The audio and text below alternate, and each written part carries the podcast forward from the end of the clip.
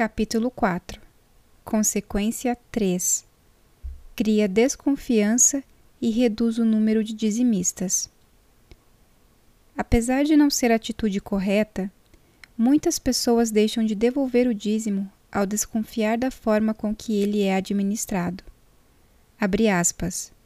Alguns se têm sentido mal satisfeitos e dito: Não devolverei mais o dízimo, pois não confio na maneira como as coisas são administradas na sede da obra. Roubareis, porém, a Deus por pensardes que a administração da obra não é correta? Apresentai vossa queixa franca e abertamente no devido espírito e às pessoas competentes. Fecha aspas.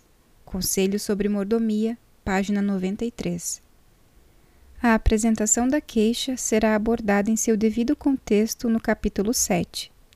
Por enquanto, basta apenas considerar três fatos.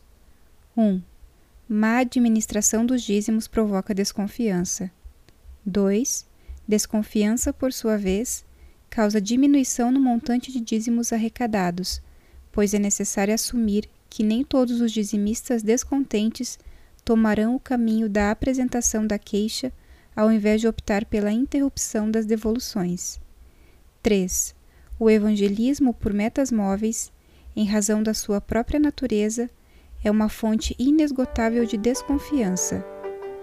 Da combinação dos três fatos, resulta que o evangelismo por metas móveis não apenas distribui mal os recursos evangelísticos, porém ainda opera, em razão de sua própria natureza, com uma quantidade de recursos evangelísticos inferior àquela que efetivamente poderia ser usada para apressar a volta de Jesus.